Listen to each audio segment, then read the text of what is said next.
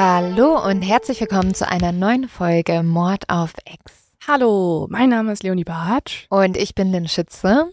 Und wir sind heute sehr aufgeregt. Mhm, wir haben gerade schon vor der Podcastaufnahme eine Stunde lang aufgeregt zusammen darüber diskutiert, mhm. dass es News in einem Fall gibt, ähm, bei dem es schon hätte lange, lange, lange News ja. geben sollen. Es war wirklich allerhöchste Eisenbahn. Also, wir haben ja diesen Fall wir sind so richtig auf den aufmerksam geworden, würde ich sagen, letzten November oder so. Und zwar ist das der Fall Manfred Genditzky, ein Mann, der aus der Nähe von München kommt, also vom Tegernsee.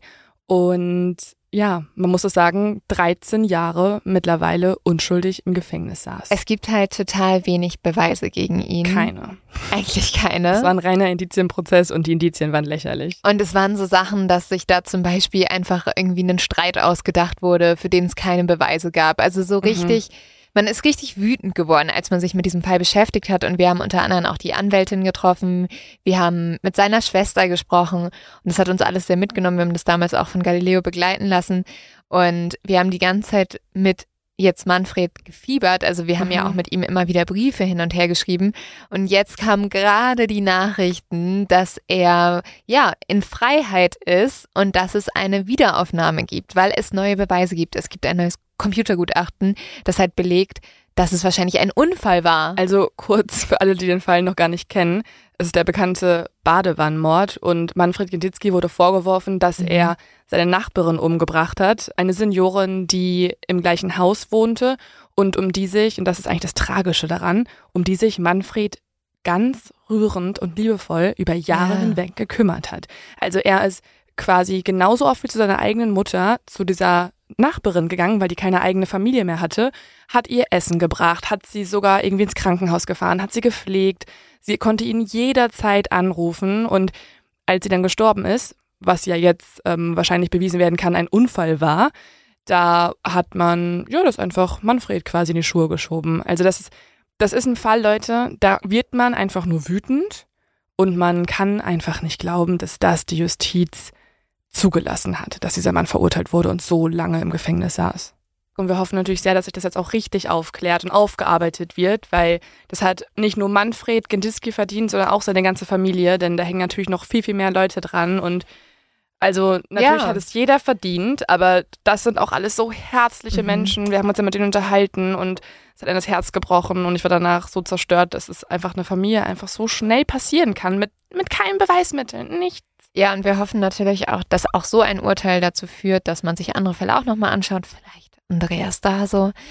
Und weil wir schon länger mit der Strafverteidigerin Regina Rick in Kontakt stehen, haben wir sie natürlich auch kurz nachdem diese krassen News bekannt wurden, angerufen und haben uns mal einen O-Ton von ihr geholt. Und hier ist Regina Rick, die dafür gesorgt hat, also ohne Scheiß, eine krasse Frau, die dafür gesorgt hat, dass Manfred Kinditzki aus dem Gefängnis gekommen ist. Also so richtig äh, triumphierend fühle ich mich nicht, weil es hat immerhin 13 Jahre gedauert, bis er auf freien Fuß kam. Ich arbeite selber ungefähr neuneinhalb Jahre an der Sache und es ist schlimm, dass es so lange gedauert hat und dass, das, dass sich die Justiz so vehement gewehrt hat dagegen. Ähm, aber ich habe ihn ja persönlich abgeholt, weil das war ja auch alles sehr kurzfristig. Ähm, wir mussten das dann organisieren und er kam raus aus dem Gefängnis und dann habe ich ihn schon umarmt. Ähm, und er hat gesagt, ich werde nicht weinen und ich habe gesagt, ich auch nicht. Aber ähm, also wir, wir haben ihn dann bei seiner bei seiner Frau abgegeben und dann hat die mich auch also ganz fest umarmt und wollte mich gar nicht mehr loslassen und hat sich bedankt, also unter Schluchzen, dass ich ihr ihren Mann wiedergebracht habe. Und das war dann schon ein bisschen rührend, ja. Er hat sich wahnsinnig gefreut auf seine Familie. Seine Enkelin hatte er noch nie gesehen. Und äh, die sind dann an dem Tag auch zum Tegernsee gekommen. Und das war dann schon äh, rührend sicher. Aber das habe ich dann nicht mehr mitbekommen, da war ich ja nicht dabei. Mhm. Und wie kam das jetzt? Also das ähm, war, wussten Sie das schon vorher, dass es wahrscheinlich jetzt dazu kommt, dass er auch freigelassen wird und dass es zur Wiederaufnahme kommt, oder war das eher eine Überraschung? Also ich, ich hatte, ich hatte eigentlich ähm, natürlich nach den Sachverständigenanhörungen an und für sich keinen Zweifel mehr, dass es wieder aufgenommen werden muss. Mindestens, es hätte ja auch einen Freispruch geben können mit Zustimmung der Staatsanwaltschaft. Und überrascht war ich, als sich die Staatsanwaltschaft dann tatsächlich weiterhin dagegen ausgesprochen hat, dass dieses Verfahren wieder aufgenommen wird. Ähm, Im Wesentlichen mit der Begründung, äh, dass es nach wie vor ja feststehe, dass die alte Dame kein Wasser in ihre eigene Badewanne gelassen hätte, sinngemäß. Und das hat mich dann schon überrascht. Dann habe ich gedacht, das gibt's doch nicht. Jetzt wehren die sich immer noch dagegen. Mhm. Warum halten die daran fest? Glauben Sie, das ist auch einfach... Mhm. Jetzt kann ich Ihnen nicht sagen. Also das würde mich wirklich sehr interessieren, ähm, warum äh, die Staatsanwaltschaft, da ist ja auch, das ist ja eine Berichtssache, da ist ja das Justizministerium dahinter. Und es würde mich wirklich sehr interessieren, wer dahinter steckt, dass trotz dieser völlig, völlig klaren Beweislage, dass nämlich die alte Dame zu einem Zeitpunkt gestorben ist, als der Herr Genditzki die Wohnung längst verlassen hatte, äh, die Staatsanwaltschaft immer noch an einer Verurteilung festhalten möchte. Also wer das initiiert, würde mich wirklich interessieren, ja. Kann man ja eigentlich nur vermuten, dass das irgendwie halt so, so, so ein Instinkt ist, so ein menschlicher Instinkt, dass man seine Fehler nicht eingestehen möchte oder so? Ja, aber also jetzt selbst das Landgericht München I, das ja die Wiederaufnahme zunächst abgelehnt hatte und so gesehen dem Herrn Genditzki nochmal drei Jahre Haft beschert hat, ähm, hat am Schluss eingesehen, dass es kein äh, kein Entrinnen mehr gibt, ja, und dass man mhm. äh, und dass man also eigentlich hätte man ihn freisprechen müssen. Mhm. Ähm, aber selbst äh, dieses Landgericht München I, die Kammer, die zunächst den Wiederaufnahmeantrag als unzulässig verworfen hatte, die haben das ja jetzt nur verhandelt, weil das OLG sie gezwungen hat.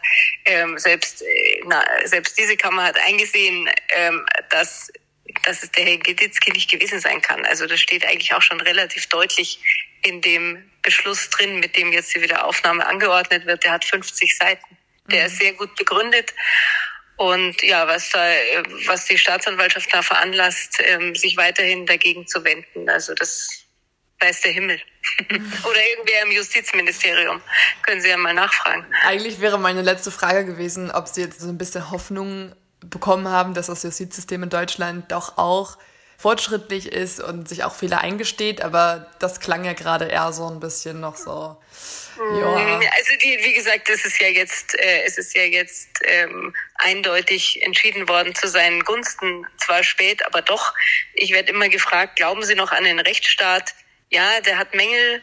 Ähm, und gerade im Strafprozess offenbaren sich diese Mängel in vielerlei Hinsicht. Ähm, das wäre ein extra Podcast wert. ähm, aber ähm, ja, letztlich glaube ich dran. Letztlich äh, siegt der Rechtsstaat oft. Oh, ich freue mich einfach richtig für die und ich hoffe jetzt einfach das Beste für die Wiederaufnahme. Wollen wir so einen Fanclub gründen, den Regina, Regina Fanclub und dann holen wir sie nach Babenhausen und sagen so, ja. okay, ja. das ist jetzt dein nächstes Baby. Here you go. Ja. Sollen, wir, sollen wir sie ohne Scheiß mal fragen? Ob was? Für da so? Ja. Ja, sobald sie jetzt den Fall zu Ende gebracht hat, dann. Lass okay. die Frau mal machen. Ja, gut. Prozess folgt noch. Berichten wir hier. Aber gut. So, also wir haben diesmal wirklich gute Nachrichten, glaube ich, und äh, uns macht das sehr happy. Und mit diesem positiven Vibe, ja. mit diesem Good News gehen wir in einen der verstörendsten Fälle überhaupt. Absolut wahr. Ich habe gestern die Doku geguckt und ich habe dir, glaube ich, im oh. Minutentakt geschrieben, oh ja. mein Gott, oh mein Gott, oh mein Gott, ja. oh mein Gott das kann nicht wahr sein. Ich habe dann auch irgendwie bei Instagram habe ich das äh, ein Video dazu gepostet, dass das so der krasseste Fall ist überhaupt. Und da hat mhm. nur jemand so geschrieben, so, ihr sagt halt immer, das ist der krasseste Fall überhaupt. So startet ihr jeder in Ja, Folge. das stimmt auch. Aber ich ja. würde diesmal sagen, also dieser Fall ist schon mit Abstand eines der mhm. auch einfach verstörendsten Sachen, die ich jemals gehört habe. Aber auch das sagen wir dann immer dazu. Wir sagen ja. dann immer, das ist krass, aber diesmal. Ich würde sagen, die Leute, ja, krass. die Leute sollen sich einfach selber davon überzeugen. Ich mache jetzt noch schnell mein zu dumm zum Verbrechen mhm. und dann starten wir direkt rein.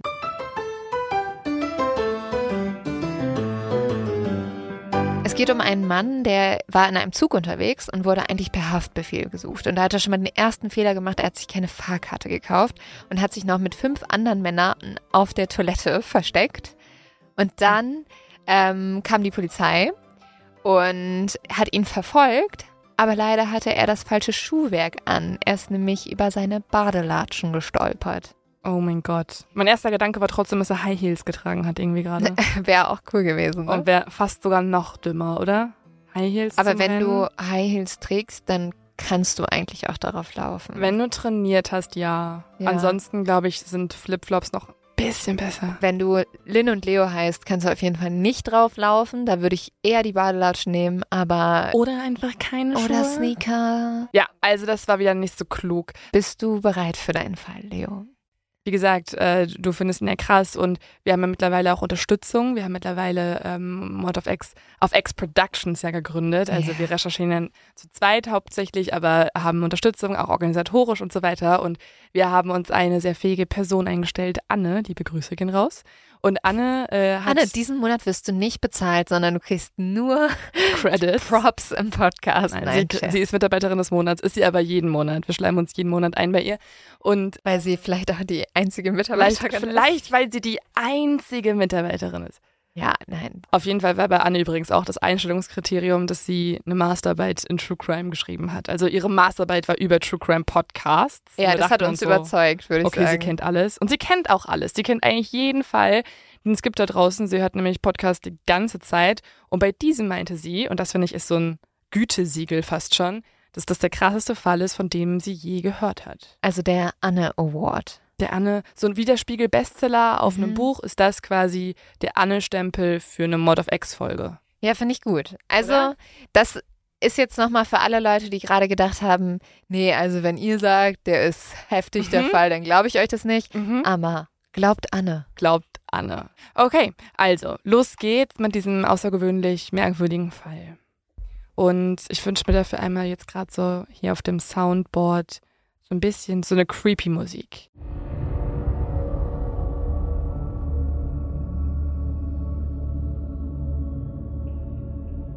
Zunächst ist da nur eine Stimme. Eine mechanische, merkwürdige Stimme, die durch das Zimmer hallt. Jan fragt sich, ob das menschliche Laute sind, die sie da hört. Sie ist sich nicht ganz sicher. Langsam öffnet sie die Augen und kommt dann irgendwann zu sich. So, als erwache sie gerade aus einem Verstörung Albtraum, ihr ganzer Körper schmerzt und jede Sekunde wach sein kostet sie Kraft. Jan will aufstehen und irgendwie aus diesem Zimmer rausrennen, doch sie merkt, dass sie ihre Arme und Beine nicht bewegen kann. Als sie dann an sich herunterschaut, da sieht Jan, dass ihre Handgelenke und Knöchel mit Gurten umschlossen sind und sie an das Bett gefesselt wurde. Sie versucht sich jetzt irgendwie aus diesen Gurten zu befreien, aber ihr Körper ist so müde und so schwach, dass sie es nicht hinkriegt. Und währenddessen wiederholt diese mechanische, unmenschliche Stimme die Worte die ganze Zeit, also es spielen immer wieder die gleichen Sätze. Jen versucht sich jetzt daran zu erinnern, wo sie ist und warum sie dort gefesselt ist, aber da ist nur ein schwarzes Loch in ihren Erinnerungen. Also denkt sie an all die Dinge, derer sie sich sicher ist. Sie weiß, sie heißt Jen Broberg, sie ist zwölf Jahre alt und gestern war sie noch bei ihren Eltern zu Hause. Sie hätte eigentlich gestern Klavierunterricht gehabt, aber dann kam Bee vorbei, ein Freund ihrer Eltern, sowas wie ihr zweiter Papa, mit dem macht sie nämlich super viel, und der hat ihr angeboten, einen Ausflug zu machen zu den Pferden und reiten zu gehen. Jan liebt die Pferde und deswegen hat sie ihre Mutter ganz, ganz, ganz doll überredet und durfte irgendwann auch gehen und ist dann ins Auto gestiegen. Warum sie aber jetzt in diesem düsteren Raum ist, das versteht sie nicht. Denn die letzten Stunden seit gestern, die Nacht und die Stunden davor, die sind einfach weg, ausgelöscht. Bevor sie verstehen kann, was überhaupt passiert ist, da wird wieder alles schwarz und sie schläft wieder ein. Das nächste Mal, als Jan aufwacht, kann sie sich wieder bewegen, denn als sie an sich herunterschaut, sieht sie, dass komischerweise die Fesseln jetzt abgemacht wurden und sie schlussfolgert nun, dass jemand in der Zwischenzeit in dem Zimmer gewesen sein muss. Sie hört aber auch wieder die gleiche merkwürdige Stimme und sie weiß einfach nicht, woher diese Stimme kommt. Langsam wandert Jans Blick nun durch das düstere Zimmer. Es ist winzig und klein und das Licht kommt nur durch ein kleines Mini-Fenster herein. Und Jan möchte herausfinden, woher die Stimme kommt. Und dann entdeckt sie es. Neben ihrem Bett steht ein weißer Kasten, der so aussieht wie ein kleines Radio oder so eine kleine Gegensprechanlage. Und jetzt konzentriert Jan all ihre Kraft darauf, die ihr noch bleibt, wach zu bleiben, um zu verstehen, was da zu ihr gesagt wird. Und je mehr sie zuhört, desto sicherer ist sie sich, das ist kein Mensch, der zu ihr redet. Niemand von diesem Planeten. Das muss ein Wesen eines anderen Planeten sein, ein Alien. Und warum sie das denkt, das hört ihr jetzt auch. Es ist Zeit, dass deine Mission beginnt. Wir heißen Zeta und Zetra und sind zwei Außerirdische. Du, Jan, bist die Auserwählte.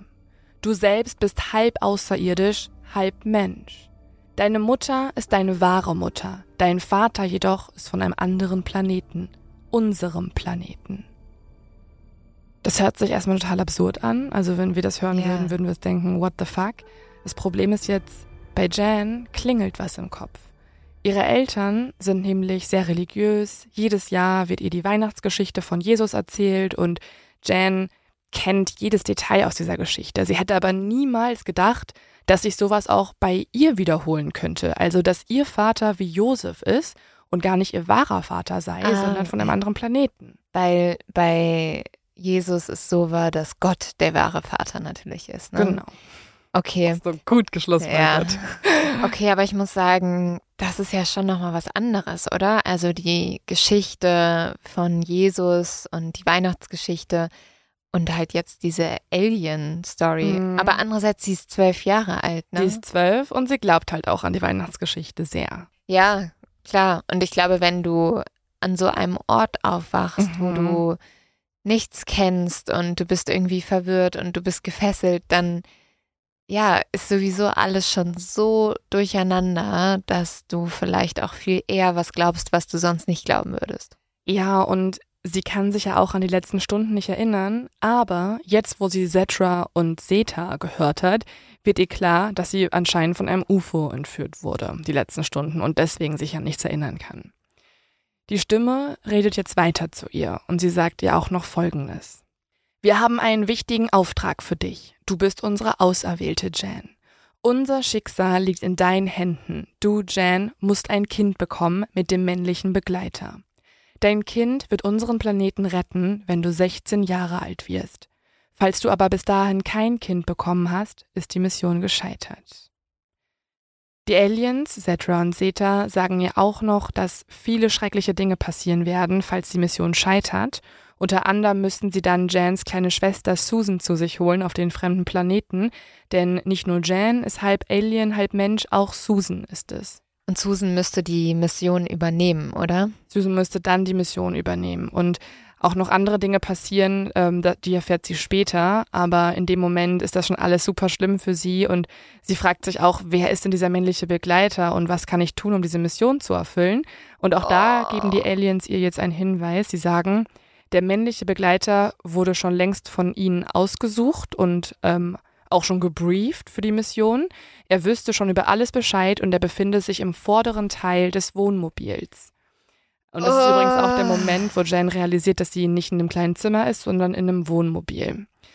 Und sie sagen ihr auch, sie solle jetzt dorthin gehen und den männlichen Begleiter dort treffen, um die Mission zu erfüllen. Und die Mission zu erfüllen bedeutet, ein Kind zu zeugen. Mit dem männlichen Begleiter.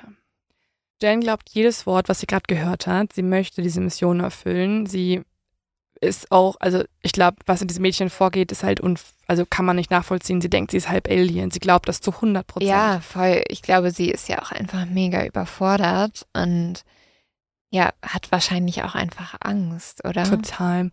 Sie geht jetzt also durch das Wohnmobil und versucht, ja, den männlichen Begleiter zu treffen und sie öffnet die Tür, tritt in den nächsten Raum und auf der Couch sieht sie einen Mann schlafen.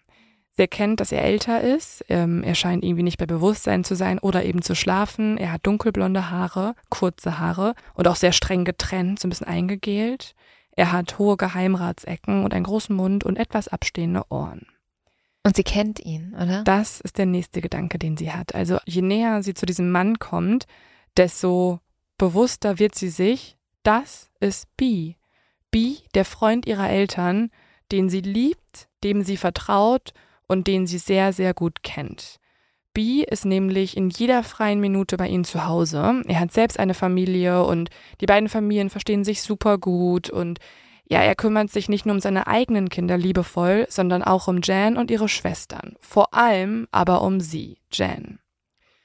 Für sie ist er dann irgendwann nicht nur ein bester Freund geworden, sondern fast schon wie ein Vater. Nee, den Vergleich möchte, mag ich eigentlich noch nicht mal ziehen hier. Den denkt sie aber, ne? Also das Den ist denkt sie, ihre, ja. das ist ihre Welt gerade, das sind Mhm. ihre Gedanken, in denen wir gerade drin stecken.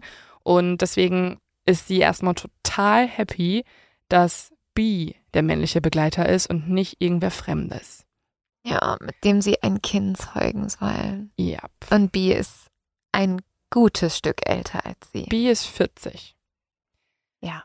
Also, egal wie alt, sie ist zwölf, es ist eigentlich scheißegal, wie alt er ist. Niemand sollte mit einer Zwölfjährigen ein Kind zeugen dürfen, wollen, was auch immer. Aber, Aber, genau. 40, Ja. also ja.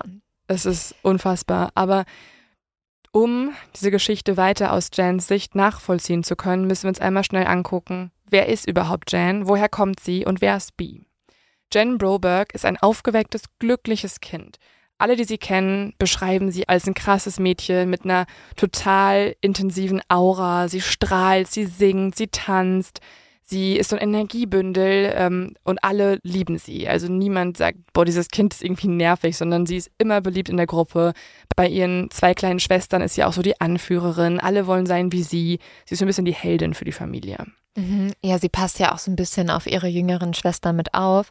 Und ich finde, da merkt man jetzt sehr, was ja am Anfang diese Drohung der Aliens, die ja war, sonst nehmen wir deine jüngere Schwester, Mhm. dass bei ihr da vielleicht auch so ein Beschützermechanismus reingekommen ist. Total. Also genau, ihre Beziehung zu den Schwestern ist super eng. Sie kommt aus einer fünfköpfigen Familie, also bestehend aus den drei Schwestern, Susan, Karen und Jan, und aus der Mutter Marianne und dem Vater Bob.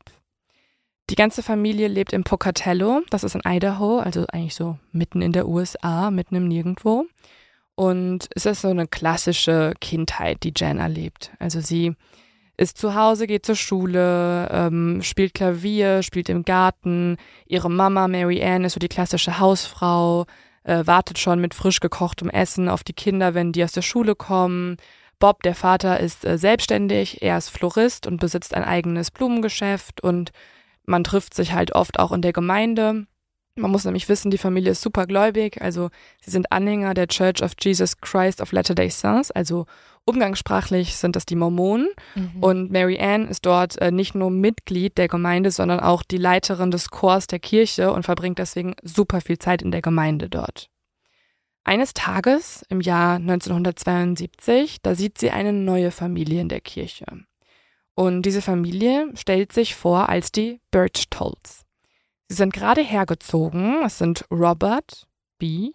und seine Frau Gail und die fünf Kinder. Und das Praktische, das denkt sich jetzt Mary Ann, ist, dass die Familie so ziemlich genau im gleichen Alter ist wie jede Person aus ihrer eigenen Familie. Also die Kinder haben jeweils einen Freundschaftspartner in der anderen Familie. Ja, die Mutter meinte ja auch so, es gab eigentlich für jede Person Mhm. in der Familie eine Freundin oder einen Freund. Genau, also das passt perfekt. Die beiden Väter verstehen sich super gut, auch weil sie beide halt irgendwie große Familien haben, Mhm. super gläubig sind und beide auch ein Geschäft führen. Denn man muss wissen, B, also Robert, der ist ähm, selbstständiger Handwerker und hat einen Möbelladen. Und die beiden Mütter sind zu Hause, kümmern sich um den Haushalt und können auch super gut connecten über alles und freunden sich halt super schnell an. Und ein Zeichen, wie schnell das geht und wie, ja, wie wertschätzend auch die Birchtolls sind, weil die sind wirklich eine sehr herzliche Familie, sehr offen, ist, dass ähm, schon kurz nachdem sie sich angefreundet haben, eines Tages ein großer Obstkorb vor der Tür liegt und darin eine Karte sich befindet, auf der steht, wir freuen uns sehr über eure Familie, die Birchtolls. Finde ich ja so ein bisschen merkwürdig, aber zumindest da, also Mhm. die hat sehr super doll beeindruckt, ne? Ja, die dachten sich, also man, ähm, es gibt eine sehr bekannte Dokumentation zu diesem Fall und da hört man auch den Vater sagen, ähm, oh, da dachte ich mir, was für ein toller Typ ist das denn, dass er sich so eine nette Geste Ja. überlegt. Es ist ja auch an sich Ja. nett. ja, ist es Wo, auch. wo ist mein Obstkorb, Leo? Möchtest du einen Obstkorb? Ja. Okay. Ich, du, kriegst, du kriegst nach dieser öffentlichen Bitte auch einen Obstkorb von mir bald. Oh mein Gott. Ich kann nicht versprechen, dass alle Bananen noch perfekt gelb sind. Aber ja, das ähm, beeindruckt die halt voll und das ist ja auch so ein bisschen, Es ist ja fast der Türöffner nochmal mehr, ne? Ja, also es kommt dann auch so, dass die Familien fast die ganze Zeit zusammen verbringen. Also nicht nur Feiertage und Wochenenden, sondern auch unterhalb der Woche. Sie machen Ausflüge zusammen, sie fahren zusammen in Urlaub und essen sehr oft gemeinsam. Vor allem Robert kann nicht nur mit seinen eigenen Kindern sehr gut umgehen, sondern den Brobergs, also Mary Ann und Bob, fällt auch auf, dass er sich um ihre Kinder sehr, sehr gut kümmert. Er verbringt jede freie Minute mit den Kindern, mit den drei Mädchen. Sie spielen im Garten. Er lässt sich von ihnen auch einen neuen Spitznamen geben, nämlich B. Und so nennt ihn dann die ganze Familie irgendwann. Und vor allem einer Tochter schenkt er ganz besondere Aufmerksamkeit. Jan. Das finden die Brobergs erstmal so ein bisschen merkwürdig, weil sie sind auch fast so ein bisschen neidisch. Sie sagen so, Mann, irgendwie sind wir ein bisschen egal. Er will immer nur zu Jan, er macht alles immer mit Jan. Aber andererseits ist es für sie auch ganz schön zu sehen, weil sie denken sich, ja, der mag halt einfach unsere Kinder. Und also ja, man muss kurz sagen, ne? Ich Mhm. glaube, bei uns gehen alle Alarmglocken an Komplett. mittlerweile. komplett. Aber das war auch noch eine Zeit, wo Pädophilie noch nicht so ein großes Thema war. Ähm, Mhm. beziehungsweise fast gar nicht, also da Mhm. einfach noch nicht richtig drüber aufgeklärt wurde.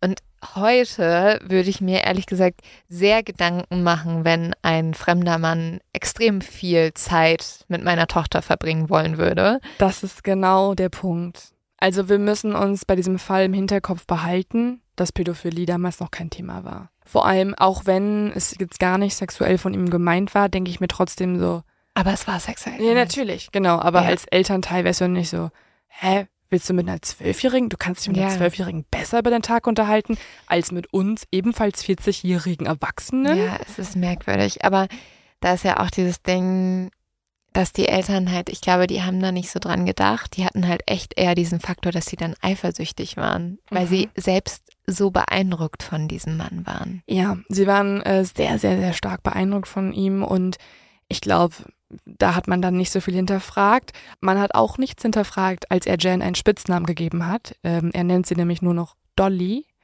und man hat auch nichts hinterfragt, als er sie mitnehmen wollte zum Reiten. Aber wir befinden uns ja noch weiterhin in dem Wohnwagen und Jan hat ja gerade auf der Couch B liegen sehen. Sie weiß also jetzt, der Freund ihrer Eltern, ihr bester Freund, ihr zweiter Papa, der ist jetzt hier bei ihr. Sie ist also nicht mehr alleine und das macht sie unheimlich erleichtert und glücklich in dem Moment. Sie möchte jetzt Bee aufwecken, aber er scheint irgendwie nicht bei Bewusstsein zu sein. Und dann sieht sie, dass er voll mit Blut ist. Jen wird jetzt panisch. Sie fängt an, ihn zu schütteln und immer wieder zu rufen, wach auf, Bee, wach auf, wach auf, du musst aufwachen. Und ihre Rufe bewirken auch etwas. Tatsächlich kommt Bee zu sich und als er Jen dann sieht, da lächelt er und streichelt ihr übers Gesicht. Dann fängt er an zu erzählen, was passiert sei und füllt damit Jens Erinnerungslücken auf. Er erzählt, er habe sie abgeholt, die beiden wollten losfahren, doch plötzlich, mitten auf der Straße, habe das Auto angefangen zu vibrieren und dann hat er ein großes weißes Licht am Himmel gesehen. Und er schlussfolgert, dass sie wahrscheinlich von diesem Licht geholt wurden und sich jetzt gerade auf einem UFO befinden. Jen ist aber ja schon ein bisschen schlauer als er. Sie hat ja schon von der Mission erfahren und deswegen fängt sie nun an, Bee alles zu erklären. Sie erzählt von Zetra und Zeta. Sie sagt, nein, wir sind nicht in einem UFO, wir sind hier auf der Erde, aber wir haben eine Mission. Wir müssen ein Kind kriegen. Als sie das so erzählt, da merkt Jen selber, dass das alles total komisch ist. Ne? Also sie denkt sich, okay, ich bin zwölf, ich weiß überhaupt nicht, wie man das macht, wie ich ein Kind kriegen soll. Sie weiß noch nicht mal, was Sex ist in dem Moment. das Nein, hat sie noch nicht gelernt. nicht. Sie weiß auch nicht, welche Geschlechtsorgane wie eingesetzt werden müssten. Das weiß sie alles nicht. Und Oh. das hinterfragt sie auch. Sie denkt sich, hey, das ist doch nicht normal. Aber im nächsten Moment denkt sie daran, dass sie ja halb Alien ist. Also nichts, was jetzt hier passieren wird, ist mehr normal. Sie ist nicht mehr normal. Deswegen hinterfragt sie es gar nicht mehr so sehr, weil ihre ganze Existenz ist ja schon ein Ausnahmezustand. Es ist halt alles gerade überfordernd und seltsam. Total. Die nächsten Wochen kümmert sich Bean nun um Jan. Er und sie bleiben weiter im Wohnwagen und Jan erinnert sich nicht so richtig an die Zeit wiederum, weil manchmal bekommt sie Vitamintabletten von ihm und die bewirken, dass sie einschläft und alles nur noch neblig sieht. sie weiß zu dem Zeitpunkt noch nicht, was Drogen sind. Können wir einmal kurz drüber reden, wie unglaublich eklig das ist, was hier gerade passiert, weil offensichtlich Total. gibt es keine Aliens und mhm. Jen ähm, wird hier einfach gerade von einem Mann, der anscheinend seine Lüste ausleben will, so unglaublich reingelegt. Und es ist halt so, also mit so einem Kind so zu spielen und ihre Ängste auszunutzen und dann sich da selber aber noch als der Mitleidende darzustellen, oh, einfach es ist, widerwärtig. Es ist das Schlimmste aller Zeiten, was hier passiert. Und also, ich verstehe auch, wenn jetzt Leute vorskippen gleich, weil es wird noch ein Ticken härter. Aber ja, das Gefühl, glaube ich, würde ich die ganze Folge nicht verlassen. Das ist einfach nur unfassbar, also das ist ein unfassbares Verbrechen und echt das Schlimmste, was du ein Kind antun kannst. Jen verliert irgendwann das Zeitgefühl. Sie hat das Gefühl, es könnten bereits Monate vergangen sein oder auch nur Tage. Und eines Tages fängt Bee auch an, dass er Bücher aus dem Wohnmobil holt, also aus den Schränken, und die beiden lesen diese Bücher. Es sind Biologiebücher über den menschlichen Körper und darüber, wie Geschlechtsverkehr funktioniert. Und kurz danach erklingt auch aus der weißen Box wieder die Stimme von Seta und Zetra und sie sagen Jan, dass es nun an der Zeit sei, dass sie den männlichen Begleiter bittet, Zitat, das zu tun, was Menschen glücklich macht. Und jetzt kommt es eben zu dieser unfassbaren Stelle, also alle, die das nicht hören können, bitte einmal skippen, weil tatsächlich möchte B natürlich diese Handlungsanweisungen von Seta und Zetra mit Jan umsetzen und Jan erinnert sich nicht mehr an alles, aber sie weiß, dass sie mehrere Male vergewaltigt wurde von ihm. Ähm, dass es nicht unbedingt gewalttätig war, erzählt sie auch später. Also sie hatte keine unfassbaren Schmerzen. Es ist eher so, dass Bee sie so zärtlich berührt, als wenn, als wenn sie wirklich halt naja, er voller ähm, Liebe ja, den Akt vollziehen würden. Er will ihr ja, sie erzählt ja auch, dass er so vorgeht, dass er versucht, ihr nicht weh zu tun, weil ich glaube schon, das merkt man ja auch an diesem ganzen Trick, den Bee anwendet. Also, dass er, er will ja, dass sie sich in ihn verliebt. Mhm. Also mhm. er wünscht sich ja wirklich eine Beziehung und nicht ähm, dieses, er möchte ja nicht der Kidnapper sein.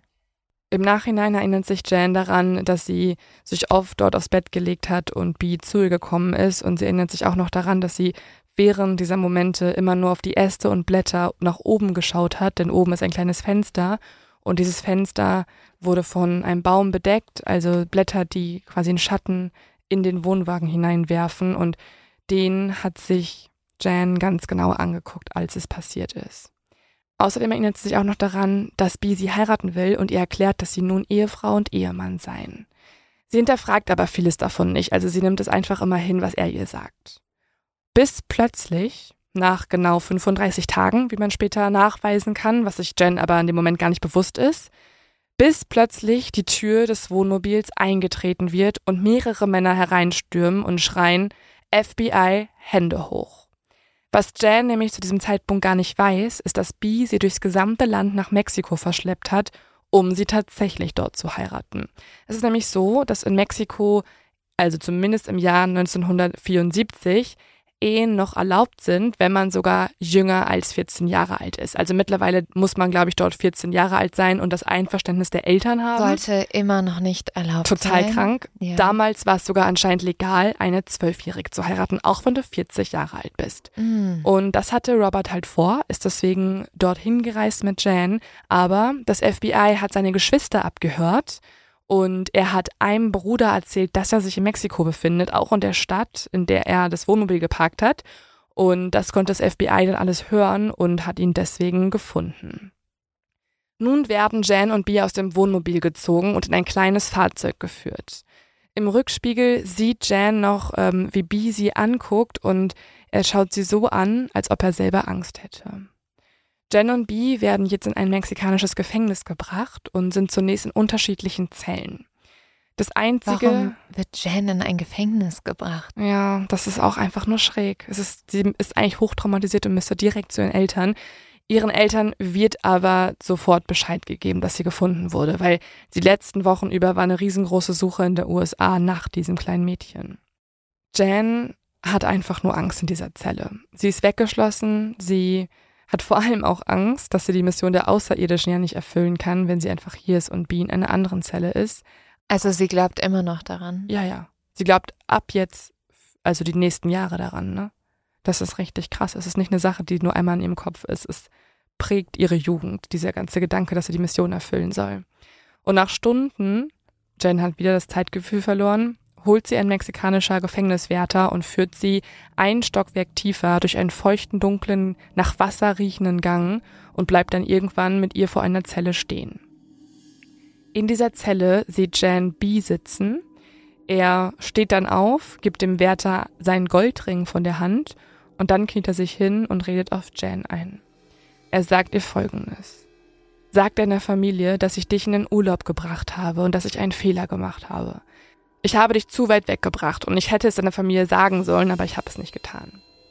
Und dann schaut er Jan eindringlich an und sagt ihr, Jan, ich hatte vorhin Besuch von Seta und Zetra und sie haben mir vier Regeln gesagt, die ich an dich weitergeben soll. Es gebe nämlich vier Themen, über die sie mit niemandem sprechen dürfe, laut Zetra und Seta, und wenn sie diese Regeln bricht, dann passiert was ganz Schlimmes mit ihrer Familie. Die erste Regel ist, Jan darf nicht von Zeta und Zetra sprechen oder dem Alien-Planeten. Die zweite Regel ist, Jan darf nicht über die Vitamintabletten sprechen, die Bee ihr gegeben hat und nach denen sie immer eingeschlafen ist. Sie darf auch nicht über die Mission sprechen und das Kind, das sie zeugen soll und dementsprechend darf sie auch nicht über die sexuellen Erfahrungen sprechen, die sie mit Bi gemacht hat. Oh man, das ist so schlimm, weil Komplett. dieser Mann nutzt einfach die Naivität und die Unwissenheit und die Angst dieses Kindes so sehr aus. Das ist absolutes Brainwashing, was er gerade macht. Der ist halt leider auch sehr klug, ne? Der also, ist äh, hochgefährlich, hochmanipulativ, super psychopathisch. Komplett. Außerdem sagt er Jan, dass die Aliens auch gemeint hätten, dass Jan auf keinen Fall mit anderen Männern zusammen sein soll, also dass sie Kontakt zu Männern ähm, jeglicher Art vermeiden soll, zum Beispiel auch zu ihrem Vater. Wenn sie aber irgendeine der Regeln bricht, dann passieren folgende Dinge. Ihre Schwester Karen würde erblinden, die Aliens würden Susan zu sich holen und auf den fremden Planeten verschleppen und sie würden Jans Vater entfernen. Und Jan weiß, dass entfernen bedeutet, dass sie ihn töten. Und wenn Jan dann doch etwas sagen würde, dann würde sie laut B verdampfen. Das ist das Wort, was die Aliens benutzt hätten. Denn die Aliens hätten die Macht, ihn das Leben und die Seele zu nehmen. Und weil Jan ja eben sehr gläubig erzogen wurde, hat sie, ja, alle der Sachen sind schon super schrecklich für sie, aber ihr wurde auch ein Glaube an das ewige Leben eingeprägt und ein Leben nach dem Tod und wenn das auch noch nicht mal stattfinden kann, ja, das wäre einfach ein Horrorszenario. Und ihre Familie wird ja jetzt auch einfach sehr stark bedroht. Und du hattest ja schon gesagt, dass die so eine ganz enge Verbindung haben und ihr sind ja ihre Schwestern so wichtig. Und das macht es natürlich noch viel schlimmer, ne? Also wenn ich eine Regel breche, dann gefährde ich nicht nur mich selbst, sondern ich gefährde alle Menschen, die ich liebe. Das ist natürlich absolut makaber, das natürlich noch als Druckmittel zu nutzen. Komplett. Und dementsprechend glaubt es Jen auch alles. Kurze Zeit später kommen dann Jens Eltern zu ihr ins Gefängnis. Sie rennen direkt auf sie zu, sie schließen sie in die Arme, sie weinen, sie sagen, endlich haben wir unser kleines Mädchen wieder und sie wollen sie natürlich auch sofort nach Hause holen. Jan weint auch, aber nicht, weil sie ihre Eltern sieht, sondern weil sie Angst hat, dass Bee hier im Gefängnis bleiben muss und die beiden getrennt werden. Weil sie eine Bindung zu ihm aufgebaut hat oder weil sie Angst hat, die Mission nicht erfüllen zu können? Wegen der Mission. Sie sagt nämlich immer wieder zu ihren Eltern, was ist mit Bi? Sie werden ihm etwas Schlimmes antun oder Bi, soll mitkommen, Bi soll mitkommen. Ihre Eltern verstehen das nicht ganz. Ihre Tochter wurde ja gerade entführt von einem Mann und sie haben sie halt gerade gerettet, quasi aus Mexiko, bringen sie zurück und ihre Tochter freut sich darüber nicht, sondern ist aufgelöst, dass sie entfernt wird von Bi. Sie fragen ihre Tochter immer wieder, was ist denn passiert? Was hat denn Bi mit dir gemacht? Aber Jan weiß ja, sie hat ja die Regeln schon längst verinnerlicht, die die Aliens ihr gegeben haben. Und deswegen lügt sie ihre Eltern an und sagt, sie waren nur in einem sehr schönen Urlaub mit ihm, sie hätten tolle Ausflüge gemacht und nichts sei passiert. Im Flugzeug dann wollen ihre Eltern sie ständig umarmen und bei ihr sitzen. Aber als ihr Vater sich neben sie setzt, da steht Jan auf und sucht sich einen anderen Sitz. Weil sie ja nicht laut den Aliens neben ja. einem Mann sein darf, ne? Und so werden nun die nächsten Jahre sein. Also immer, wenn ihr Vater den Kontakt zu ihr sucht, dann blockt Jan ab. Und er sagt noch in dem gleichen Flugzeug, also auf dem Weg zurück, das ist nicht unsere Tochter. Irgendwas stimmt hier nicht. Jan wird nach ihrer Entführung ärztlich untersucht, also darauf besteht das FBI auch, weil man hat ja von Kindesmissbrauch gehört, ähm, einige Male. Es war zwar nicht die Regel, aber man hatte schon mal davon gehört, dass es Pädophile gibt. Aber die Ärzte stellen fest, dass das Jungfernhäutchen nicht gebrochen ist und deswegen. Ähm, es ist ja so ein Müll. Das ist so krank und vor allem ist es genau das, was ja auch Bi geplant hat. Deswegen hat er ja auch, wenn man es jetzt so hart ausdrücken muss, er ist halt nie in sie richtig eingedrungen. Und ja. das war alles ein perfider Plan, damit die Eltern und die Ärzte nicht merken, dass er sie vergewaltigt hat. Also man muss ehrlich gesagt sagen, dass dieses Wort Jungfernhäutchen kommt auch nur von der verbreiteten Annahme, dass halt dieses Häutchen reißt beim ersten Geschlechtsverkehr. Tatsächlich können aber Formen wie auch Resistenz dieses Häutchens bei Frauen teilweise sehr unterschiedlich sein. Es gibt Frauen, bei denen reißt das schon beim Reiten oder einfach so und Frauen, bei denen hält es halt einfach viel länger. Deswegen. Aber wahrscheinlich brauchte es dafür auch noch ein bisschen Zeit, um das diese Erkenntnisse zu haben. Also in Jans Fall ist es so, dass die Eltern erstmal total erleichtert sind. Also gehen jetzt alle davon aus, dass sie nicht missbraucht wurde. Genau. Weil also, man ja auch Frauen nur missbrauchen genau. kann, wenn man Sex mit ihnen hat. Ja. Also Jan berichtet auch gar nichts in die ja. Richtung und die Eltern sind zumindest erleichtert. Es soll jetzt zwar zum Prozess kommen, weil die Eltern wurden vom FBI irgendwann überzeugt, hey, das ist kein netter Freund der Familie, der hat eure Tochter entführt, auch wenn die davon nichts erzählt, weil die einfach mal ohne eure Erlaubnis einen Monat lang in einem anderen Land. Was sollen die denn da gemacht haben? Urlaub oder wie? Ja, also was auch immer, aber Jans Eltern sind zumindest erstmal glücklich, dass die Ärzte sagen, sie können keinen sexuellen Missbrauch feststellen.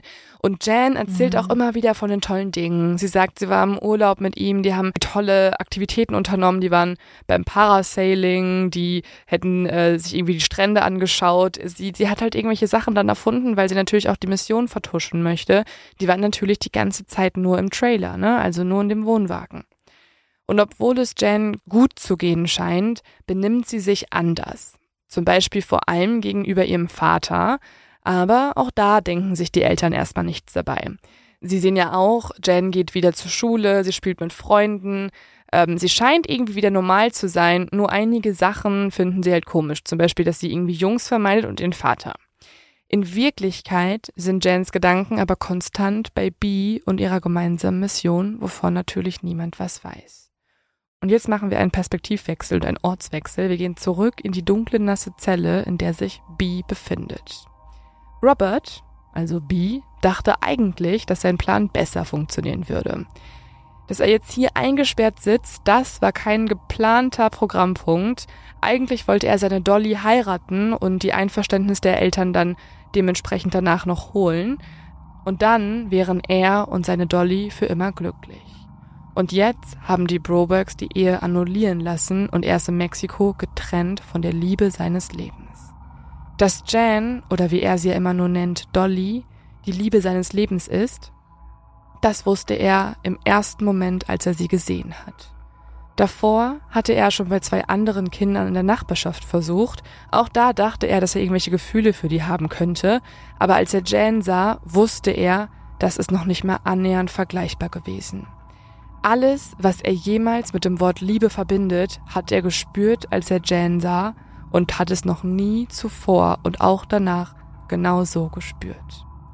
Außerdem waren bei den anderen zwei Kindern, mit denen er es vorher so versucht hatte, da waren die Eltern so ein bisschen nervig, die sind eingeschritten, die haben irgendwann auch verhindert, dass er sich ihnen weiter nähert. Und ja, deswegen, warum ja, das war echt total anstrengend mit den Eltern. Und deswegen hat Robert aus seinen bisherigen Versuchen auch gelernt und weiß, wenn er mit Dolly zusammen sein möchte, für immer und ewig, dann muss er die Eltern auf seine Seite bekommen und sie um den Finger wickeln. Er muss sich so sehr in ihr Leben schleichen, dass sie den Wald vor lauter Bäumen nicht mehr sehen, denn wenn er so etwas ist wie der beste Freund der Familie, dann ist es ja auch gar nicht mehr komisch, dass er ständig in Jans Nähe ist. Ja, doch schon, aber okay. Ja, er macht sich auf jeden Fall hier den Plan, dass er die beiden Eltern manipulieren wird, dass er die Familien zusammenführen wird, dass er ihnen einen Obstkorb vor die Tür legt und alles tun möchte, um den Schein des erfolgreichen, beliebten, gläubigen Mannes zu bewahren, aber in Wirklichkeit näher an Jan zu kommen. Über den Kirchenchor lernt er Mary Ann kennen. Er fängt an, die beiden Familien einander vorzustellen. Es klappt perfekt, merkt er. Das Einzige, was ihn nervt, ist, dass Jan halt nie alleine ist. Ihre Familie ist immer um sie herum. Um irgendwie aber näher an sie heranzukommen, muss er sie trennen von den anderen.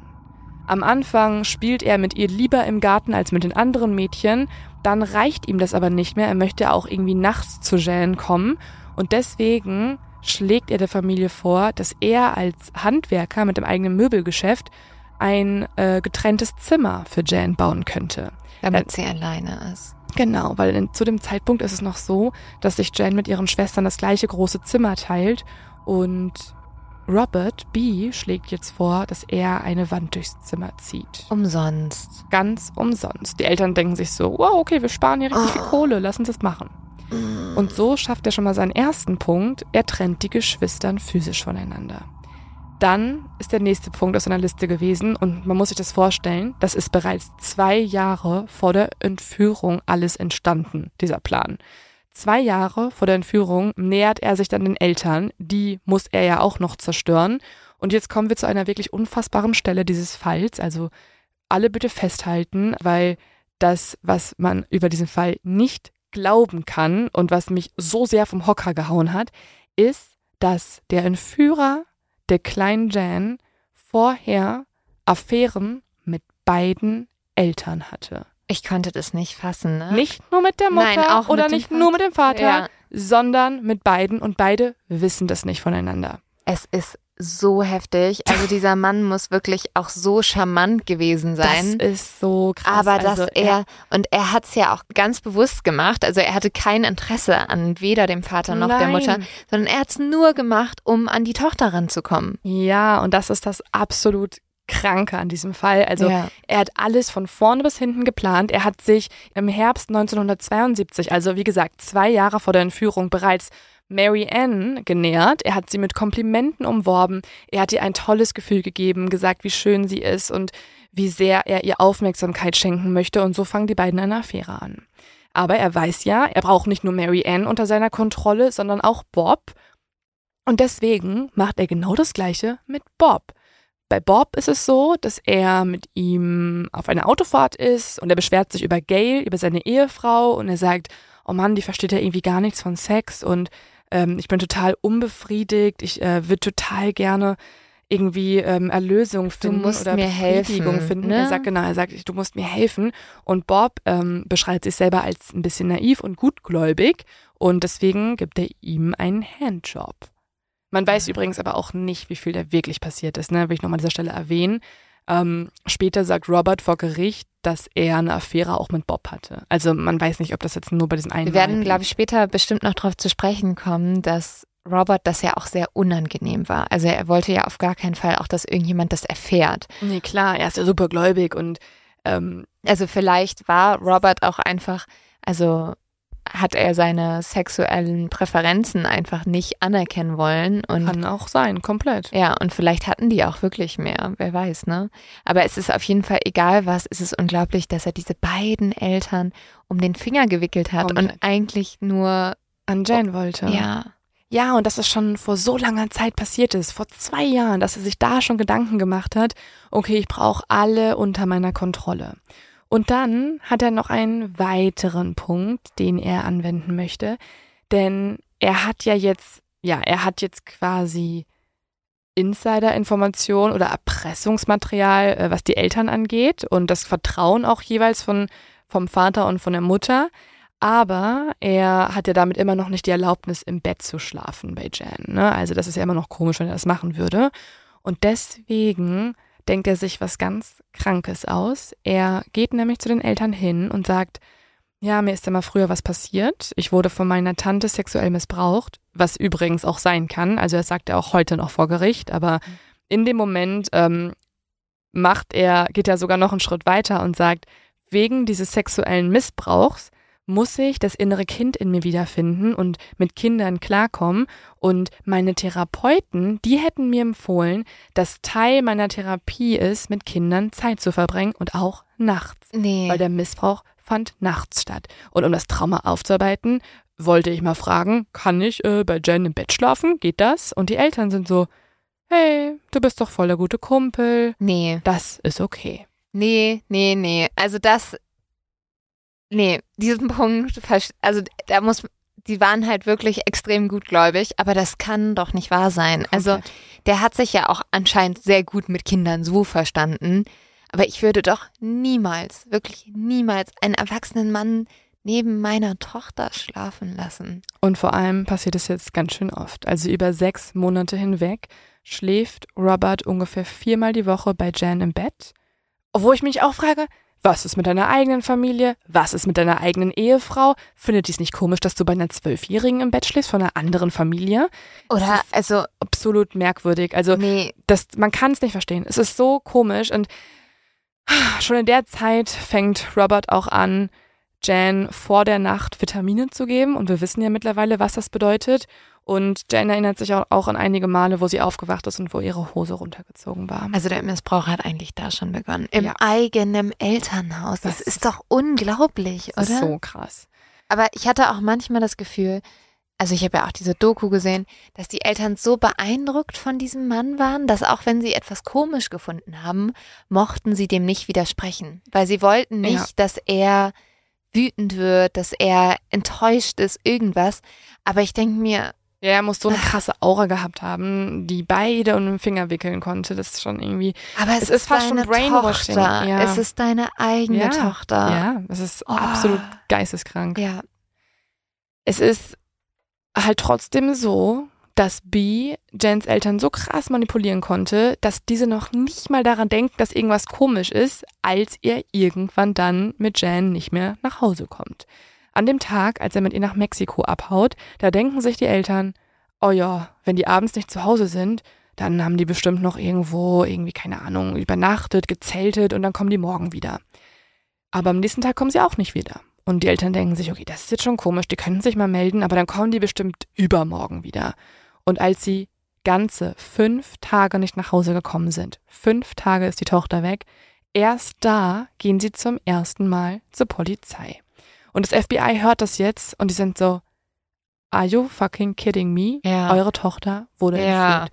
Und die Familie möchte das nicht wahrhaben. Die Familie glaubt, dass B der beste Mensch der Welt ist, der gutmütigste, der vernünftigste, der reinste Mensch, die reinste Seele. Ich Und glaube, die, ja, die wollen auch nicht an sie das eher, dass beide entführt wurden. Ja. Also sie glauben, dass B auch was passiert ist, als dass sie glauben, dass B ihre Tochter entführt haben könnte. Also für mich war auch ganz viel da einfach so unverständlich, weil die wollen halt wirklich auf gar keinen Fall irgendjemanden sauer machen. Also die Mutter sagt in der Doku auch, ja, also ähm, die haben dann gesagt, ich kann mich ans FBI wenden, aber es war ja Wochenende, da wollte ich die Leute nicht stören. Und ich denke mir, also deine Ja. Tochter Ja. ist weg. Deine Tochter ist weg und du denkst dir, du machst dir Gedanken darum, ob du Leute nerven könntest am Wochenende. Also, Ja, Man kann super viel nicht nachvollziehen. Es ist einfach ganz frustrierend, ja. oh, ja. ja. So ging es mir auch bei der Doku komplett. Irgendwann hat es dann das FBI aber geschafft, die Familie zur Vernunft zu bringen. Sie haben also herausgefunden, ah ja, B hat also doch unsere Tochter entführt. Und wie wir ja schon mitbekommen haben, konnte das FBI B und Jan auch finden. Aber nur Jan wurde ja zurück nach Amerika geholt und B sitzt weiter in der Zelle in Mexiko. Und hier befinden wir uns ja gerade. Also B hat also einen Plan gehabt. Er hat das alles so gut hinbekommen bisher. Es wäre ja wohl ein Witz, wenn er das jetzt nicht auch noch zu Ende bringen könnte. Also wenn er und Jan wirklich heiraten könnten und wirklich zusammen sein könnten. Das wäre, das, das, also das, das geht nicht für, das geht für Robert nicht. Es muss zu Ende gebracht werden, der Plan. Und deswegen hat er schon lange an seinem Plan B gearbeitet. Er hat Affären mit beiden Elternteilen angefangen. Und Es ist so durchdacht. Ne? ist alles durchdacht und es geht noch weiter. Zwei Monate nach der Entführung, also nachdem Jan schon wieder zurück in Amerika ist, da klingelt es plötzlich an der Tür bei Jans Familie zu Hause. In wenigen Wochen soll der Prozess gegen Robert beginnen, also wegen Kindesentführung. Und Mary Ann und Bob wollen vor Gericht stehen, wollen berichten, dass ihre Tochter nicht zurückgekommen ist und so weiter. An diesem Tag öffnen sie nun die Haustür und schauen, wer hat denn geklingelt, wer steht denn vor der Tür. Und es ist Roberts Ehefrau. Sie hat einen Zettel in der Hand und auf diesem Zettel, da steht eine Bekanntgabe. Und dann droht sie den beiden und sagt, Robert hat gegen beide von euch etwas in der Hand und diese dreckige Wäsche, die würde er in aller Öffentlichkeit bekannt machen, wenn ihr den Prozess nicht absagt. Warum, was hat diese Frau von ihm da? Also warum, warum macht die da mit? Das finde ich auch ganz komisch. Darüber könnten wir auch eine eigene Folge machen. Leider konnte ich darüber irgendwie gar nichts finden. Also Gail, die Frau von Robert, ist ein Mysterium. Ich weiß nicht, was mit der ist, weil sie hilft jetzt Vielleicht quasi wurde sie aber Mann. auch ja, von ihm manipuliert. Ich glaube, sie ist auch schon längst gebrainwashed. Dieser Mann ist so gut, alle Mhm. in seinem Umfeld zu brainwashen, dass sie halt jetzt einfach eine Marionette in seinem Plan wird. Sie geht also jetzt mit diesem Zettel zu den Brobergs und sagt denen, ja, lasst meinen Mann in Ruhe, sagt diesen Prozess ab und unterschreibt folgende Erklärung. Und diese Erklärung ist wie folgt. Meine Tochter wurde nicht mit Gewalt genommen, noch wurde sie gegen ihren Willen festgehalten oder eingesperrt, zu keiner Zeit, während sie sich in Gesellschaft des Angeklagten befand. Wir glauben ehrlich gesagt, dass die Wahrscheinlichkeit sehr groß ist, dass der Angeklagte den Eindruck hatte, er hätte die Zustimmung von uns Eltern, um unsere Tochter mitzunehmen, als er im Oktober abreiste. Diese Erklärung unterschreiben Jans Eltern Nein. dann. Nee, nee, okay, sorry, jetzt ist mein Verständnis vorbei. Warte, es kommt noch mehr. Nein, aber es ist Es doch, kommt noch mehr. ich muss eine Sache sagen, ne? Das ist doch kein Druckmittel. Dann gibst du halt deine Affäre zu. Ja, ich glaube, hier hat man sich sehr, sehr viel gekümmert um sein Ansehen in der Gemeinde, in der religiösen Gemeinde, doch wo auch egal. Erfahrungen nicht ganz so Ist mega doch beliebt Sind. egal. Ja, ich weiß. Es ist unfassbar. Es ist halt, tut mir leid, das jetzt zu sagen, weil ich weiß, die Eltern sind auch Opfer, aber das ist egoistisch. ja.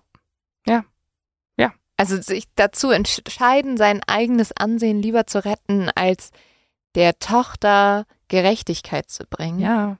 Klar, es hat auch irgendwie reingespielt, dass die Tochter natürlich die ganze Zeit meinte, nee, alles gut, es war alles gut. Und vielleicht haben sie sich auch gedacht, vielleicht war auch alles gut. Aber nee, das, das verstehe ich nicht. Tatsächlich macht es auch die Bewohner von Pocatello, ähm, von der Stadt, wo sie wohnen, und auch die Staatsanwaltschaft und das FBI auch extrem wütend. Sie alle können nicht verstehen, wie ihre Hauptzeugen den Prozess abblasen wollen. Und ohne Zeugen stehen die Chancen vor Gericht auch sehr, sehr schlecht, dass der Prozess überhaupt gewonnen werden kann. Deswegen ähm, macht die Staatsanwaltschaft etwas, was sie als einzigen Ausweg sehen. Sie verschieben den Prozess. Robert wird aus Mexiko nach Amerika geholt und er wird erstmal wieder entlassen. Zurück in Amerika verfolgt B natürlich weiter seinen Plan. Er bleibt auch hier weiterhin heimlich mit Jan in Kontakt. Er schleicht sich nachts in ihr Schlafzimmer. Wie geht das bitte? Ja, also ich kann, man kann jetzt nicht mehr so viel hinterfragen, weil das ist jetzt alles einfach nur noch krank. Ab und zu wird Jan nun wieder auch von der Alienstimme geweckt, die sie aus dem Wohnwagen kennt. Und diese Alienstimme spricht mit ihr über die Mission, die sie ja unbedingt abschließen soll.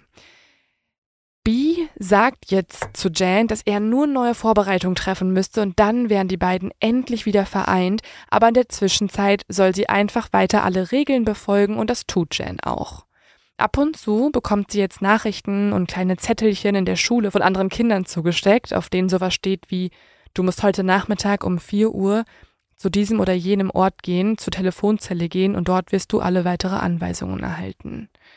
Außerdem bekommt sie auch Liebesbriefe von B, in denen er schreibt, dass er sie vermisst, dass er weiß, dass die beiden für immer bestimmt sind und B nimmt auch unzählige Audiotapes auf, in denen er über Jan spricht, über ihre Liebe, in denen er sogar Gedichte erfindet und das hier ist eins dieser Gedichte. Ich sah meine Dolly an, ihr Gesicht glühte.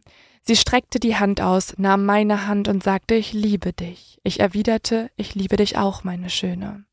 Ich drehte mich zu ihr um, legte meine Arme um sie, zog sie dicht an mich heran und sagte, Dolly, du hast ein besonderes Licht in mein Leben gebracht. Sie sah zu mir auf, ich beugte mich vor und wir küssten uns. Kein Mann könnte eine Frau mehr lieben. Hört sich total krank an, aber warte noch ab, denn in dieser Zeit merkt Jan, dass auch sie verliebt ist. Oder zumindest denkt sie, dass sie verliebt ist. So verliebt, wie man mit zwölf Jahren in einen 40-Jährigen sein kann. Ja, Und das kann man erklären mit dem Stockholm-Syndrom. Also das Stockholm-Syndrom haben wir auch schon ein paar Mal hier besprochen. Also es entsteht, wenn ein Opfer ein positives Gefühl gegenüber ihrem Entführer oder dem Täter entwickelt Und dieses kann von einer Freundschaft äh, ausgehen, aber auch ähm, in einer Liebesbeziehung enden. Also das Opfer entwickelt beispielsweise Sympathie für die Meinung oder für die Verhaltensweisen ihres Entführers und sie glaubt, dass der Entführer und das Opfer selbst die gleichen Werte und Ziele haben.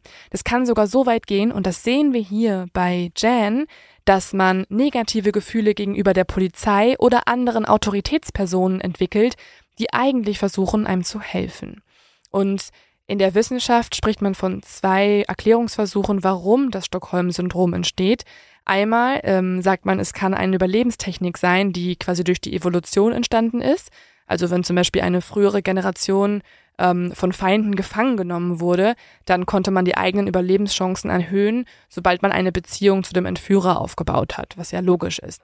Und die zweite Theorie ist, dass man in Gefangenschaft in einer Extremsituation sich befindet und dass die Situation dann so stark emotional aufgeladen ist, dass es passieren kann, dass schon sehr starke Gefühle entstehen, wenn nur die kleinste positive Geste oder das positive oder das kleinste bisschen Mitgefühl mhm. vom Entführer dem Opfer entgegengebracht wird.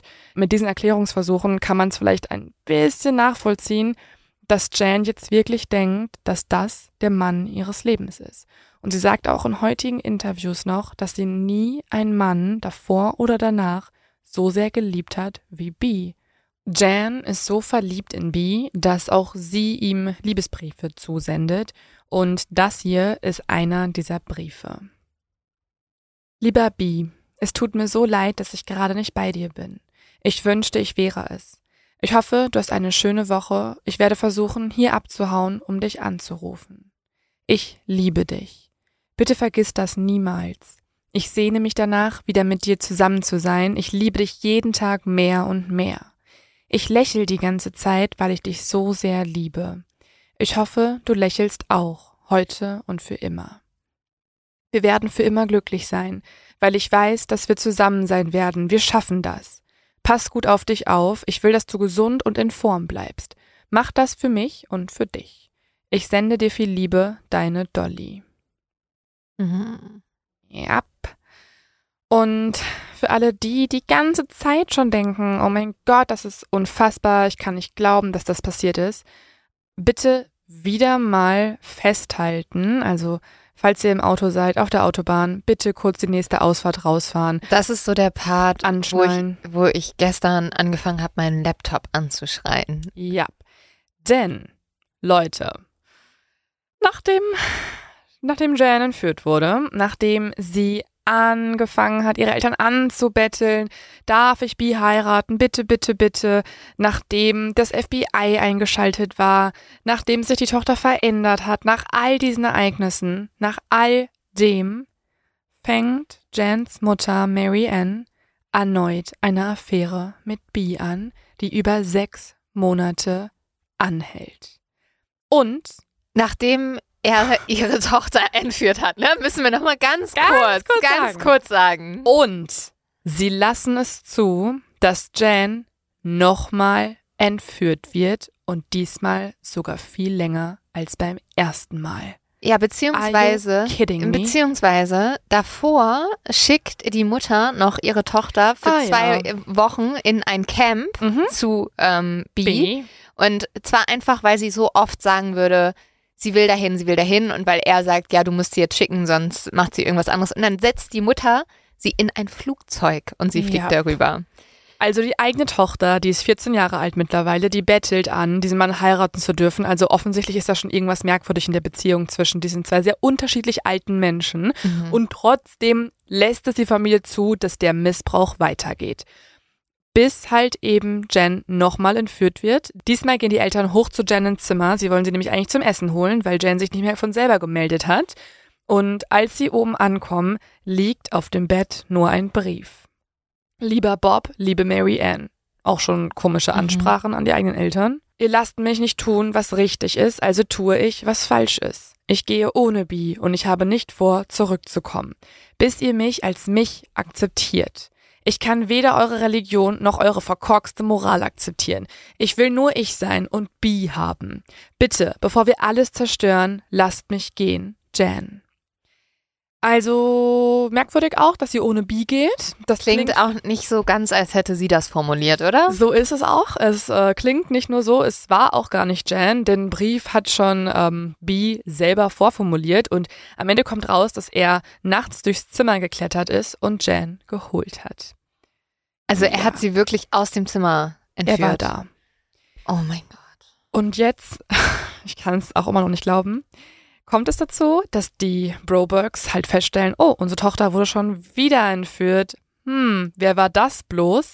Und weil sie solche Angst haben, das zu beichten, also zu F zum FBI zu gehen, ähm, den Leuten zu erzählen, unsere Tochter wird wieder entführt, verschweigen sie es ganze zwei Wochen und sagen zu den Menschen in dem Umkreis, dass Jan bei ihrer Oma sei. Es ist so unglaublich. Es Erst ist ihnen peinlicher. Zwei Wochen ja. gehen sie zum FBI. Ja, es ist ihnen peinlicher zuzugeben, dass das zweite Mal ihre Tochter entführt wurde, anstatt sich darum zu kümmern. Also was denkst du denn, dass die da einfach irgendwie rumhängt oder Nein, so? Also vor allem nee. ist es auch nicht nur zwei Wochen. Am Ende ist sie ganze 102 Tage verschwunden. Also 102 Tage wissen die Eltern nicht, wo ihre Tochter ist.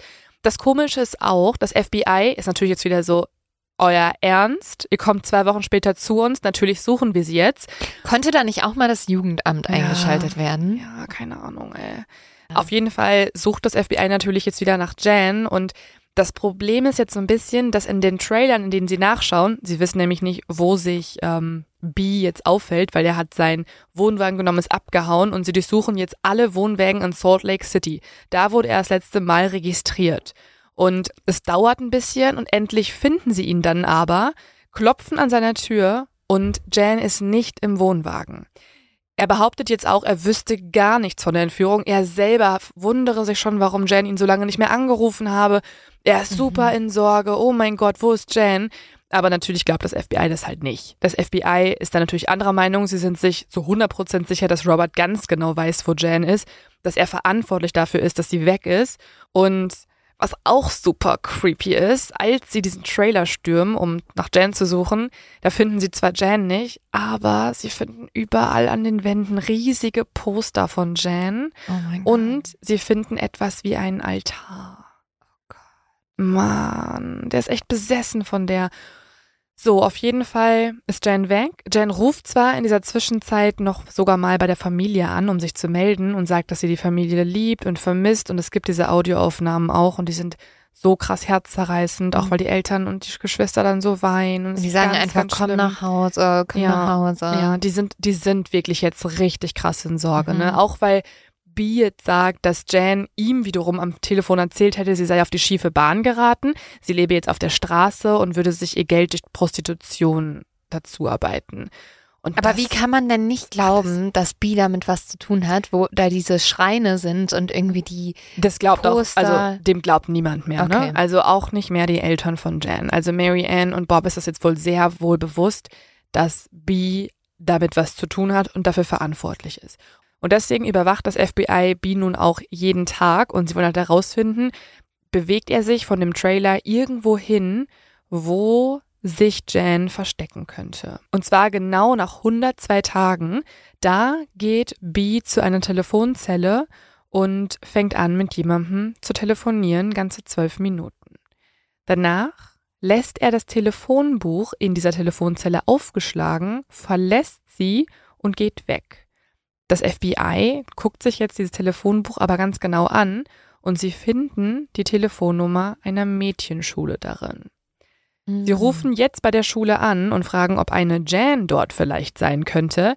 Und am anderen Ende der Leitung sagt man ihnen, hm, also das FBI ist dran, ja gut, dann können wir es ja vielleicht sagen. Jan ist hier unter einem anderen Alias angemeldet, unter Jan Tobler, nicht Jan Broberg. Und Robert Berchtold hat sich als ihr Vater ausgegeben in der Schule und gesagt, dass er ein politisch Verfolgter wäre und dass wenn jemand Jan aus der Schule wegholen würde, dass das dann die politischen Feinde sind. Und deswegen müsste Jan unter einem anderen Namen dort nun leben. Was natürlich jetzt auffliegt, Gott sei Dank. Und das ist jetzt auch endlich der Tag, nachdem Jan diesmal endgültig zu ihrer Familie zurückkehren kann. Und Robert wird nun endlich, endlich angeklagt wegen Entführung ersten Grades im Zusammenhang mit dem Verschwinden der 14-jährigen Jan Broberg. Aber nicht für Missbrauch. Nicht für Missbrauch. Außerdem ist es auch da wieder sehr ja, ätzend, man wird wütend, denn tatsächlich bekommt er eine geringere Strafe, denn er wird für nicht schuldfähig erklärt, weil er unter einer mentalen Krankheit leiden würde und deswegen kommt er in eine Psychiatrie und dort wird er in weniger als sechs Monaten entlassen. Dann macht er eine Therapie, in der will er dann die Fixierung auf Jen aufarbeiten, aber im Endeffekt lebt er wieder in Freiheit. Sechs Monate? Ja, ja. Nein, nee, Ja. das kann doch nicht wahr sein. So heftig. Was jetzt aber auch auffällig ist, und Jan sagt später dann in der Dokumentation nur, dass sie das mit ihrem ähm, Alter in Erklärung bringt. Denn was auch auffällig ist, ist, dass die Fixierung jetzt ein bisschen weniger wird. Also mit jedem Jahr, dass Jan älter wird, merkt sie, schreibt Robert ihr weniger Briefe. Er meldet sich seltener und so weiter. Und sie erklärt sich das später nur so, dass er vielleicht das Interesse an ihr als heranwachsende Frau verloren hat. Aber das Problem ist ja, und ich weiß nicht, ob du es dir noch gemerkt hast, Mhm. es gibt ja noch die Mission vom Anfang. Und Jan ist mittlerweile Oh. Und sie denkt da, 15 Jahre alt. Sie hat nur noch wenige Tage, bis sie 16 wird und sie weiß, sie müsste ja eigentlich die Mission erfüllen. und sie glaubt da immer noch dran. Glaubt da immer noch dran. Jans Geburtstag ist am 1. August. Am 1. August wacht Jan nun auf. Sie ist gerade 16 geworden und das Erste, was sie feststellt, ist, dass alle leben. Jan merkt das und ihr wird so langsam klar, okay, mein Vater hat sich nicht aufgelöst. Ach, weil sie das dachten, weil das war ja der 16. Geburtstag, wo das alles passieren sollte, Genau. ne? Wenn sie das Versprechen nicht Genau. eingehalten hat. Und nichts hat sich verändert. Außerdem war sie gerade erst in einem Theatercamp und da wurde sie von einem Jungen angesprochen. Und dieser Junge hat ihr ein Eis gebracht und sie dachte, irgendwas Schlimmes passiert. Aber es ist nichts passiert.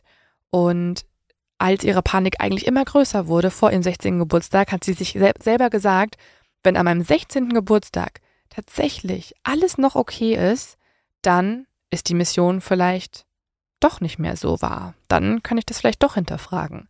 Und es ist wirklich so. Ihren Schwestern geht's gut, niemand wurde entführt. Und das, sagt Jan, ist genau der Moment gewesen, als sie das erste Mal in ihrem Leben gemerkt hat, okay, das war alles nur eine Lüge. Bee hat mich manipuliert. Das ist auch der Moment, wo sie dann zu den Eltern runtergeht, zu ihren besten Freundinnen geht und denen sich anvertraut, unter Tränen. Sie erzählt alles von Zetra und Zeta. Sie sagt, sie hat immer gedacht, sie wären echt gewesen. Und es dauert zwei Stunden, in denen sie nur von den Aliens erzählt. Sie lässt, sie redet sich alles von der Seele. Und das ist auch der Moment, wo ihrer Familie bewusst wird, was mit ihrer Tochter eigentlich passiert ist. Weil sie hat ja bis zu ihrem 16. Geburtstag, bis zu der nicht erfüllten Mission, nie die Übergriffe eingestanden und auch vor der Familie überhaupt darüber gesprochen. Mhm. Insgesamt schätzt Jan, wenn sie so mal irgendwie in ihrem Kopf zusammenzählt, wie oft sie wohl sexuell misshandelt wurde, also vergewaltigt wurde, dann schätzt sie das auf die 200 Mal durch B. Oh mein Gott. Und So also, krank. Und jetzt Ja, stell dir einfach also- vor, dass der Mann halt sechs Monate im Gefängnis war. ja, es ist halt alles unglaublich an diesem Fall und ich verstehe auch, ich glaube, die Eltern haben sich wahrscheinlich riesige Vorwürfe gemacht und der Vater sagt ja in der Doku auch selber, wir waren einfach sehr naiv. Aber, oh, wie konntest du das nicht sehen? Es ist so krass. Und Jans Geschichte ist ein bisschen, ein bisschen ein Happy End jetzt, weil sie hat sich mit ihrem Schicksal angefreundet, wenn man das so formulieren kann. Sie spricht heute als Survival-Opfer, also sie ähm, hält richtige TED-Talks. Sie hat auch ein Buch geschrieben mit ihrer Mutter. Sie hat den Eltern nämlich verziehen. Sie spricht sich auch in der Öffentlichkeit für ihre Eltern aus, also sie verteidigt sie. Man hat auch so ein bisschen das Gefühl, dass sie sich fast schuldig fühlt, dass ihre Eltern auch ja als naiv und dümmlich dargestellt wurden und, und dass viele Leute es nicht verstehen konnten. Und wiederum die Eltern schämen sich auch sehr. Also in der Dokumentation weinen alle und man merkt halt auch, in dem Buch schreiben ja die Mama und die Tochter über ihre eigene Lebensgeschichte und es hat die Familie. Die wurden halt auch verbunden. manipuliert, ne? Hier wurden alle manipuliert. Ja. Man kann das nicht verstehen, aber es ist tatsächlich so, dass die Familie extrem zusammengehalten hat. Also man merkt auch in den ganzen Interviews, wie sehr die sich lieben und wie sehr die sich eigentlich helfen, unterstützen. Und deswegen gibt es halt dann jetzt dieses eigentliche Happy End, dass halt Jen öffentlich über ihren Missbrauch spricht, dass sie eine der ersten übrigens in den USA ist, die auch sich gegen Pädophilie ausspricht, die von eigenen Erfahrungen spricht und auch über Stockholm-Syndrom, also darüber, dass sie selber sich ja irgendwann verliebt gefühlt hat. Übrigens, was auch richtig creepy ist, auf einigen ihrer ähm, Lesungen mit ihrer Mutter taucht Bee tatsächlich noch als alter Mann auf. Also, ne, das siehst du ihm richtig an, dass er im höheren Alter ist. Und irgendwann ähm, klagt Jan auch nochmal gegen ihn vor Gericht wegen Stalking. Tatsächlich ähm, kriegt sie es auch hin, also ihr wird ähm, eine Verfügung ausgestellt und Bee darf sich ihr nicht mehr nähern. Nachgewiesen werden konnte auch, dass Robert Birchtold nicht nur Jan missbraucht hat, auch nachweislich weitere Kinder. Im Nachgang melden sich nämlich noch sechs weitere Frauen, die alle angeben, dass sie ebenfalls sexuell von Robert Birchtold missbraucht worden seien. Und er wurde auch für schuldig äh, gesprochen und verbrachte, halte ich fest, ein Jahr im Gefängnis. Nein, Yep. nein. Also insgesamt das kann doch nicht Jahre. Das kann doch nicht Ja. sein. Also das anderthalb Jahre hat er im Gefängnis verbracht dafür, dass er so viele Leben ruiniert hat. Das, ist kann so doch nicht krass. sein. Ja. Also da müssen doch, also da sitzt du ja länger für irgendwie Steuerhinterziehung. Ja, ich verstehe auch nicht, warum es manchmal so krasse Verschiebungen äh, gibt ähm, in unserem Gesetz oder auch in den verschiedenen Justizsystemen von verschiedenen Ländern, weil äh, also dann rauchst du einen Joint und kommst plötzlich länger ins Gefängnis als irgendwie für sexuellen Missbrauch oder eine Vergewaltigung. Was ist da falsch? Da muss sich so viel ändern. Es hat sich ja zum Glück auch schon viel geändert, aber unglaublich. Also Es ist wirklich unglaublich. Krass. Und ja, also ähm, Gott sei Dank konnte die Familie irgendwie darüber hinauswachsen. Also Jan macht auch jetzt immer noch viel in der Öffentlichkeit. Sie ist auch Schauspielerin geworden danach, immer ein großer Traum von ihr gewesen. Und wie gesagt, es gibt diese Doku, die wirklich sehr empfehlenswert ist. Ähm, Abducted in Plain Sight heißt die. Übrigens die gleiche Regisseurin wie die Dokumentation Girl in the Picture. Finde ich, merkt man auch so ein bisschen, weil die Fälle, finde ich, sind ein bisschen ähnlich. sind halt so absurd, diese Fälle. Also es Mhm. sind so Sachen, da denkst du, das kann nicht wahr sein.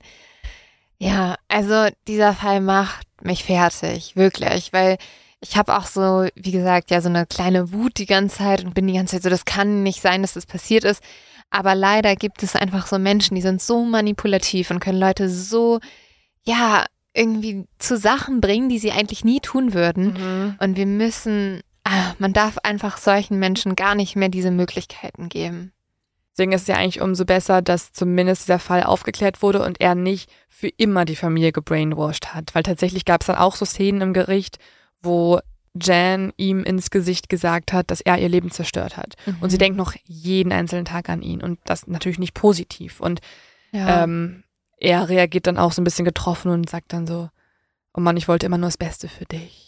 Ich glaube, er dachte wirklich, ja. das ist die Frau seines Lebens. Ja, ich glaube, das ist ja auch das Problem. Wahrscheinlich hätte er auch Hilfe gebraucht, weißt du? Mhm, klar, Und ja. ähm, das ist natürlich das Problem, wenn ihm da auch nicht geholfen wurde. Aber das Andererseits natürlich, du wusste darfst, er, er, wusste ja schon auch, es ist falsch, was er Ja, tut. natürlich. Ne? Also Und du darfst- sonst hätte er nicht so lange so einen Plan geschmiedet. und du darfst, das ist halt einfach, so- es ist einfach komplett falsch. Er sagt übrigens auch in der Öffentlichkeit, dass die Familie Broberg sich das nicht eingestehen möchte, dass ihre Tochter sich in ihn verliebt hat in ihrer Kindheit und deswegen die Aliens erfinden würde. Du dass es die kannst- aber nicht gab. Du kannst nicht von Liebe sprechen. Nein, sie war zwölf Jahre alt, Ja. deswegen. Oh. Also in, Mexi in Mexiko. Oh, Mexiko, richtig, also richtig, sch- richtig schlimm, richtig schlimm, wirklich. Ja. Also, das ist so grauenhaft, das wünscht man keinem Menschen.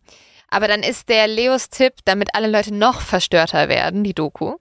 Genau, also die Doku gibt euch nochmal einen Einblick in die Familiendynamik und vielleicht auch ein bisschen mehr ein Verständnis für die Eltern, finde ich. Also nein, auch Wut und Nee, Unverständnis. ich hatte, ich hatte sehr Aber- wenig. Ich musste mich echt, also Mhm. das ist mir super schwer gefallen, weil ich musste mich immer wieder so ein bisschen zurücknehmen und mir in, in, in Mhm. den Kopf rufen, so, die wurden auch Ich manipuliert. glaube, das muss man sich wirklich, ja. Weil, aufrufen. also wenn du die sprechen hörst und so erzählen hörst, also die Mutter erzählt ja dann so, oh ja, dann habe ich mich in den verliebt und der war so nett und so. Und dann, Mhm.